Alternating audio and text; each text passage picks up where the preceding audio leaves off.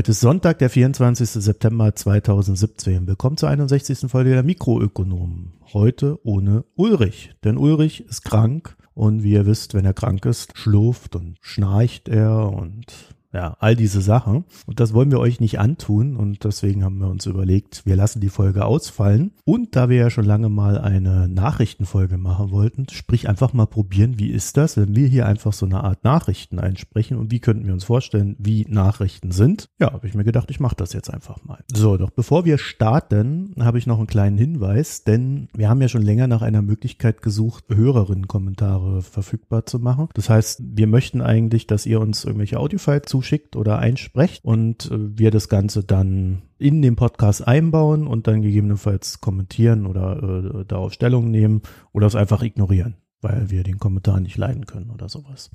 Und irgendwie war die simpelste Methode jetzt, nachdem wir lange überlegt haben, simple Messenger. Das heißt, wir haben uns ein Nokia 5 gekauft. Auf dieses Nokia 5 habe ich gerade verschiedene Messenger installiert und ich gebe euch jetzt die Nummer und wenn ihr uns einen Audiokommentar hinterlassen wollt, dann könnt ihr das dort tun. Folgende Messenger haben wir. Wir haben WhatsApp, Signal, Freema und Telegram. Ich hoffe, das reicht. Wenn noch einer einen anderen braucht, sowas wie Viber, bitte melden. Dann gucken wir, ob wir das auch noch da umsetzen können. Ist auch immer so ein bisschen die Frage, ob man die Audiodateien da gut rausbekommt. So, und unsere Nummer lautet, und ich sage es gleich dazu, das Handy ist meistens aus, das heißt, ich schalte das irgendwie zwei, dreimal die Woche ein, um zu gucken, ob da was Neues ist. Also ihr braucht da gar nicht anrufen. Die Nummer ist 0177 899 535 9. Ich wiederhole 0177 899 535 9. So, und jetzt zu den News. Und zu den News, wie gesagt, gebt uns bitte Feedback. Wir wollen wissen, wie euch das gefällt. Wir wollen wissen, was ihr noch haben wollt. Wir wollen wissen, ob das Format vielleicht zu langweilig ist, ob da irgendwelche Jingles dazwischen sein sollten, zwischen den verschiedenen News, ob wir zu schnell sprechen und so weiter und so fort. Also immer her damit. Die erste News. Toys R Us ist pleite. Mit Toys R Us gibt es ein weiteres Opfer des Verteilungskampfes im Einzelhandel, bei dem momentan die Online-Händler, hier zuvor das Amazon, die Oberhand gewonnen haben. Die Pleite ist zunächst ein reines Cash-Problem. Dem Unternehmen fehlte die ausreichende Liquidität für das Weihnachtsgeschäft. Nun soll ein vorrangig zu bedienender Überhangkredit für drei Milliarden Dollar über die Runden helfen. Super, oder? Die sind jetzt in Chapter 11 und dort werden sie versuchen, sich zu restrukturieren. Ich glaube, ich war einmal in dem Laden drin, fand das alles sehr teuer. Das war längst schon zu Zeiten des Internets und bin dann wieder rausgegangen, habe weiter im Internet eingekauft. Wundert mich also nicht, dass die pleite sind. Aber die Insolvenz ist zunächst erstmal nicht schlechtes. Äh, in dem Insolvenzverfahren nach Chapter 11 in den USA kann das Unternehmen nur seine Schulden reduzieren, verlustträchtige Filialen loswerden und das wollen sie auch tun. Allerdings erst nach dem Weihnachtsgeschäft.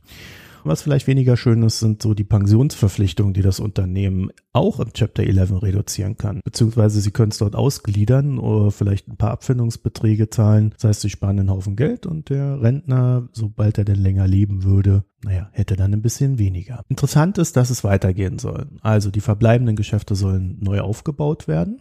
Man plant dort sogenannte In-Store Experiences. Das heißt, es gibt dort einfach eine Spielfläche, wo ihr das Spielzeug ausprobieren könnt.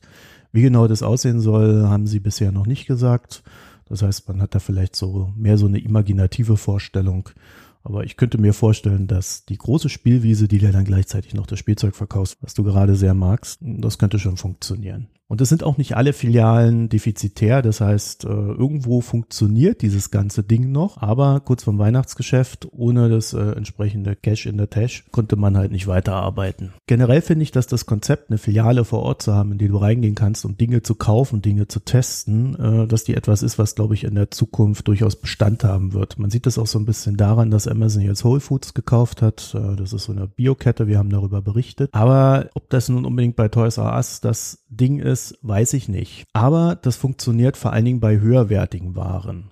Ja, also man sieht das gerade im Einzelhandel, äh, Bücher, wenn sie entsprechend dargeboten werden und nicht unbedingt in so einem krassen kapitalistischen Filialprinzip äh, verkauft werden, kann man immer noch sehr gut unter die Menschen bringen. Äh, wir, wir haben immer mehr so diese Pop-up-Stores äh, und ähnliches. Also irgendwo gibt's das alles noch, was funktioniert, aber halt nicht mehr in dieser großen, gigantischen, ich stelle hier so ein Walmart hin und verkaufe alles, was es gibt, Methode. Ein interessanter Nebenaspekt an Toys R Us ist, dass die Inhaber des Unternehmens eigentlich alles Finanzinvestoren waren. KKR, Bain Capital und Vornado. Es sind jetzt nicht gerade Leute, die nicht rechnen können. Und äh, wenn die gegen Amazon mehr oder weniger in ihrem Markt verlieren, dann heißt es, dass Amazon nicht unbedingt die schlechteste Kalkulation hat. Und wenn ich jetzt so oft Amazon sage, dann ist es tatsächlich hauptsächlich auf Amazon zurückzuführen, denn die gelten so als das Unternehmen, das die Geschäftsbereiche so dermaßen optimiert hat über, über den Internetversand, äh, dass sie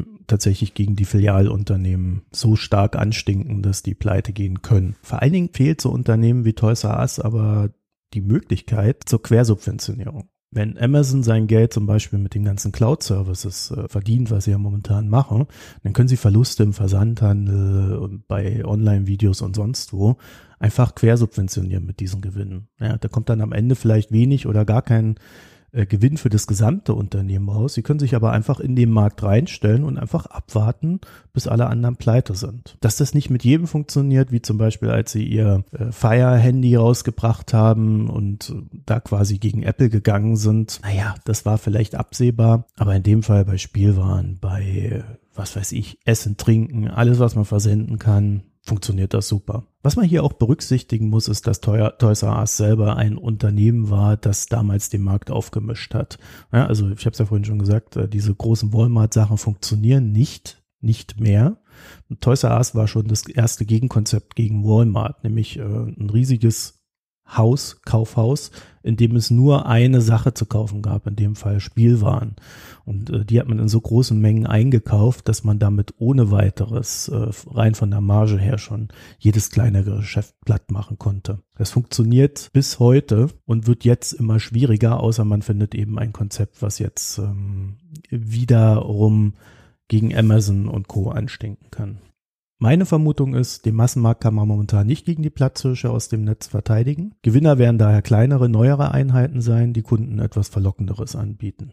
Auch so ein bisschen abseits der Effizienz, mehr so auf Kult, auf äh, Kundenbindung, Kundenbildung äh, fokussiert und dadurch dann hohe Margen erzielen. Das heißt, ähm, man hat dann dieses große Kaufhaus im Internet, in dem es so diese ganzen billigen Alltagssachen gibt, die der DHL einfach mal kurz vorbeibringt oder in irgendeinen Smart hinten reinlegt, was jetzt so der neue heiße Scheiß ist. Und wir werden dann in unseren Innenstädten halt so hochspezialisierte, kultivierte Shops sehen, wo dann, naja, vielleicht eher so eine Mittel- und Oberschicht auch die Zielgruppe ist. Und zum Abschluss noch eine kleine Gruselzahl. In 2017 sind in den USA bereits 20 nennenswerte große Einzelhändler pleite gegangen. Quellen findet ihr natürlich wie gehabt in den Show Notes. Ich überlege mir noch, ob ich das, was ich hier einspreche, so auch so als kleinen Text in die Show Notes reinpacke. Dann zu unserer nächsten News und die ist weniger erfreulich. Wie ihr euch vielleicht erinnert, haben wir in der letzten Zeit den Makronom empfohlen, makronom.de. Der Makronom ist ein Magazin, das sich mit Ökonomik beschäftigt und das sich so in den letzten ein, zwei Jahren so als Debattenportal für ökonomische Debatten etabliert hat. Und wo ich sagen muss, ich lese das sehr gerne, ich lese das äh, regelmäßig, ich habe mir da diesen Newsletter geholt, so dass ich es auch mal mitkrieg. Und der Makronom hat jetzt beschlossen, ja, jetzt haben wir sie alle angefixt, jetzt wollen wir Geld. Daraufhin habe ich mich bei Twitter beschwert beim Makronom, dass das ja wohl eine Unverschämtheit sei. Und dann sagte er, die einen werden durch Lob schamhaft, die anderen frech. Ein Zitat von Nietzsche, der wohl nicht umsonst in der Klapsmühle landete. Jedenfalls, der Deal ist folgender. Wer Geld reinwirft, bekommt künftig alle Beiträge. Wer nichts bezahlt, muss einzelne Beiträge auslassen. Das heißt, das Bezahlmodell erscheint mir persönlich erstmal fair. Das geht über drei Stufen, die aber alle das, den gleichen Effekt haben. Das heißt, äh, du kannst drei Euro, sieben Euro oder zwölf Euro im Monat dort reinschmeißen und du kannst alles lesen. Es werden immer noch irgendwie Artikel kostenlos sein, aber ich denke mal so die großen Debatten oder die schön ausgearbeiteten Sachen werden sie dann hinter der Paywall verschwinden. Letzten Freitag gab es da schon das erste Beispiel. Und weil wir ja arme Podcaster sind, haben wir natürlich drei Euro nur reingeworfen. Mehr können wir uns hier nicht leisten. Wir mögen den Makronom natürlich trotzdem und äh, wir haben, ich erwähne das, äh, ich bin da bloß noch nicht weitergekommen, weil ich jetzt wieder gerade recht zeitlich eingeschränkt bin. Ähm, wir haben ja immer noch die Hoffnung und die Idee, dass wir dem Makronom hier auch ein bisschen Platz im Podcast einräumen können oder zumindest den Debatten. Und das dann hier auch irgendwie alles widerspiegeln können, sodass äh, ihr dann auch was davon habt. Und unsere zwei Abschlussthemen beschäftigen sich ausschließlich mit Banken, einmal mit Banken in Russland und einmal mit Banken in Deutschland. Ich würde sagen, wir fangen mit den russischen Banken an. Es gibt ja im russischen Bankenmarkt schon lange so die Gerüchte, dass die ein oder andere Bank nicht ganz so gut aufgestellt wird. Und das ist jetzt kein Russland-Bashing, sondern das ist die Realität.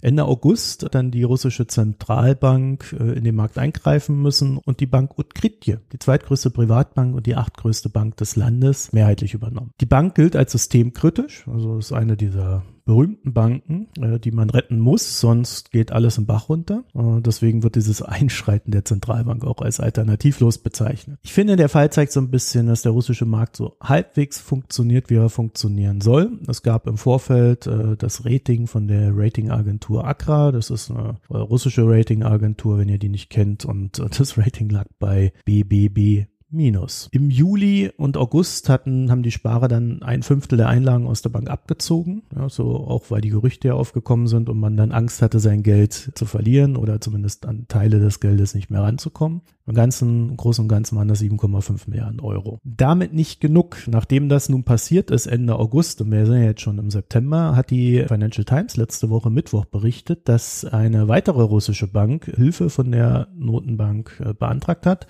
Das ist die B&N Bank. Ist einer der größten Anbieter von Krediten für Privatkunden und die Nummer 12 in Gesamtrussland. Hier zeigt sich, dass Russland dann vielleicht doch ein etwas speziellerer Markt ist. Denn der Analyst Sergei Gavrilov hat in einem Investorenbrief davor gewarnt, dass vier Privatbanken in Schwierigkeiten seien. Arbeitgeber, die Alpha Bank, wurde daraufhin von der Aufsichtsbehörde angerufen und man sagt gezwungen, den Investorenbrief zurückzuziehen.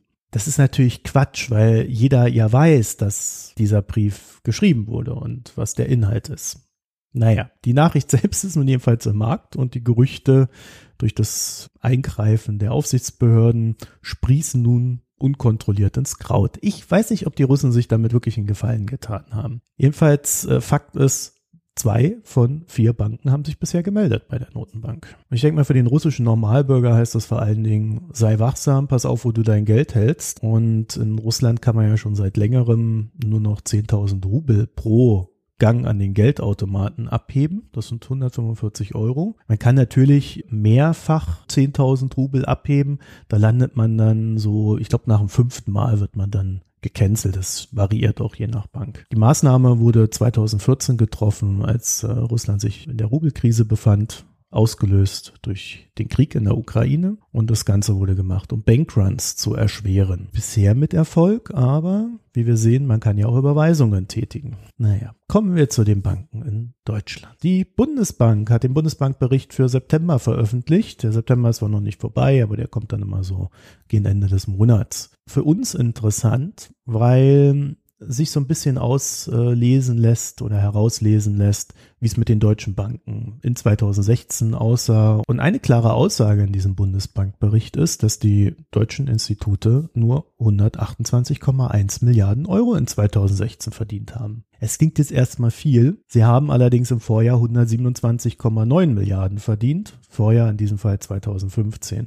Das heißt, die Steigerung ist ziemlich minimal. Und die Zahl musste ich mir auch äh, ziemlich selber raussuchen, weil weder die Bundesbank noch verschiedene Artikel zu dem Thema haben die Zahl irgendwie mal gebracht, sondern da stand dann nur, dass der Anstieg minimal gewesen wäre. Und ich finde es ja immer ganz interessant, dass sich da niemand die Mühe macht, einfach mal in den Bundesbankbericht des Vorjahres reinzugucken, um die genaue Zahl zu haben.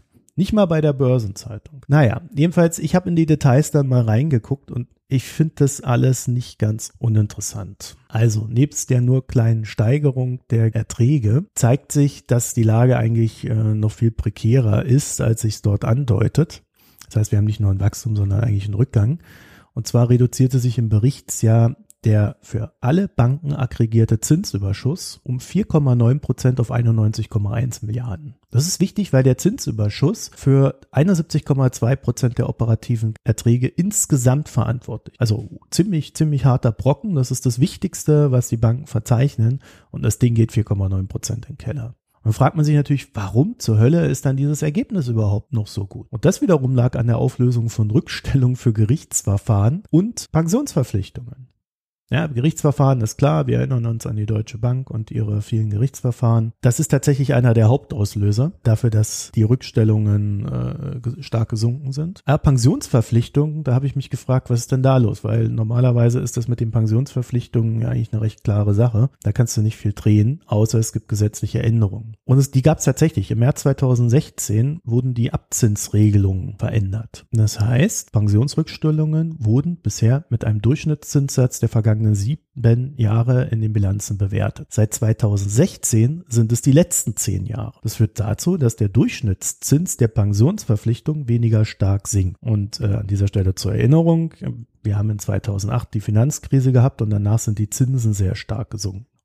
Sinkende Zinsen führen dazu, dass die Unternehmen mehr für die Pensionsrückstellungen zurückzahlen müssen. Ja, sie haben eine Verpflichtung, äh, die sind eigentlich durch die Zinsen abgesichert, aber wenn die Zinsen niedriger sind als erwartet, muss die Rückstellung steigen. Und in dem Fall sind es 12 Prozent mehr für das erste Jahr der Pensionierung je ein Prozent Zinssenkung. Das heißt, es ist ein richtiger Batzen Geld. Wenn man das mal so darauf hochrechnet, dass die ja nicht nur einen Mitarbeiter haben, den das betrifft, sondern tausend, vielleicht sogar hunderttausende bei großen Banken. So, wen das Thema in der Tiefe interessiert, ich habe dazu ein schönes PDF gefunden, da könnt ihr dann reingucken, eine Art Beipackzettel und euch noch etwas tiefergehend informieren. Das ist da schön aufgeschlüsselt und da könnt ihr euch dann weiter vertiefen mit dem Ding. So, weitere Erkenntnisse sind, die Verwaltungsaufwendungen der deutschen Banken sinken, ja, über zwei Prozent nach unten, ist aber im internationalen Vergleich halt immer noch ziemlich erbärmlich hoch. Das heißt, sie werden weiter sinken müssen. Das heißt, es wird Entlassungen geben, die wohl hauptsächlich äh, versucht werden, durch Technik zu erreichen. Ich vermute mal, die eine oder andere Bank wird da von einer großen Aufrüstungswelle stehen. So, das andere Ding ist, dass die Banken natürlich versuchen, ihre Dienstleistungen mittlerweile nicht mehr kostenpflichtig anzubieten. Für immer mehr Angebote der Banken wird Geld verlangt. Kontogebühren, Transaktionsgebühren und so weiter und so fort. Sie haben ja 2016 äh, verstärkt damit angefangen. Die große Auswirkung wird erst 2017 kommen, aber 2016 haben sie sehr stark damit angefangen und trotzdem ist der Provisionsüberschuss um 2,3 Prozent auf 29,8 Milliarden Euro nach unten gegangen. Und das ist die zweite wichtigste Ertragskennzahl. Und darin enthalten sind dann Einnahmen aus Giro- und Zahlungsverkehr, Wertpapier, Kreditspar, Bauspar und Versicherungsverträgen. Auch hier zu dem Thema werde ich euch noch so ein äh, paar Links geben, da könnt ihr dann nachschauen. Ich weiß nicht, ob alle ohne Paywall sind, müssen wir mal gucken. Aber wenn ihr euch da vertiefen wollt, guckt rein. Wir sehen, Banken haben es momentan schwierig. 2017 wird es nicht unbedingt besser aussehen. Äh, da fragt sich dann natürlich, ob dann irgendwann mal so dieser Turnaround kommt, den es da braucht. Aber wir erinnern uns, wir sind momentan in einer Wirtschaftsaufschwungphase und trotzdem haben unsere Banken Probleme. Also ich bin gespannt, wie sich das in drei, vier Jahren darstellt, weil der Wirtschaftsaufschwung wird ja auch nicht ewig gehen und wie fest das System dann ist, wird dann zu beobachten sein. Und das war unsere erste Nachrichtensendung.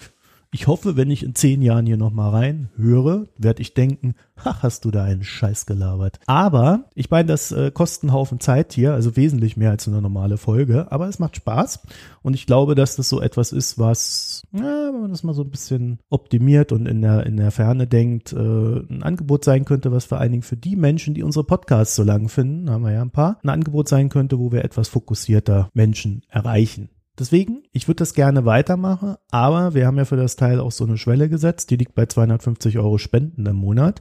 Das heißt, äh, wenn ihr uns die irgendwann mal geben solltet, dann fangen wir an, das hier in einer gewissen Regelmäßigkeit zu machen. Wie regelmäßig überlegen wir uns noch? Also das wird dann nicht wöchentlich sein. So viel kann ich euch sagen. Das werden wir dann vielleicht hochsetzen mit Steigerung der Spendeneinnahmen. Aber da sind wir noch weit weg. Momentan kriegen wir 70 Euro im Monat. Äh, da müsst ihr noch ein bisschen ran, wenn ihr mehr davon wollt. Und äh, ich werde das auf alle Fälle weiterführen. Wenn Ulrich äh, mal ausfällt oder so, dann überlege ich mir, ob ich dann einen Gast reinhole oder ob ich mal wieder ein Nachrichtenformat mache. Wichtig ist mir, schickt uns Feedback dazu. Also wir wollen das Ganze ja auch weiterentwickeln und was hat euch gefallen, was hat euch nicht gefallen. Vor allen Dingen, was hat euch nicht gefallen, weil was euch gefallen hat, muss ich ja nicht ändern. Also schickt uns das in die Kommentare rein, www.mikroökonomen.de oder auf Twitter, aber mehr machen wir auch nicht. Also ich lese diese ganzen Facebook-Kommentare nicht. Das, das sind so die beiden Kanäle, die ich im Blick habe. Ulrich kümmert sich hauptsächlich um die Website. Ansonsten, wenn ihr uns unterstützen wollt, geht auf unsere Internetseite www.mikroökonomen.de, diskutiert mit, schickt uns Vorschläge und so weiter und so fort. Und ihr könnt auch ganz schamhaft die Spendenecke aufsuchen oder gebt uns fünf Sterne auf iTunes. Alles willkommen. weil ihr es euch wert seid. Bis nächste Woche. Auf Wiederhören. Tschüss.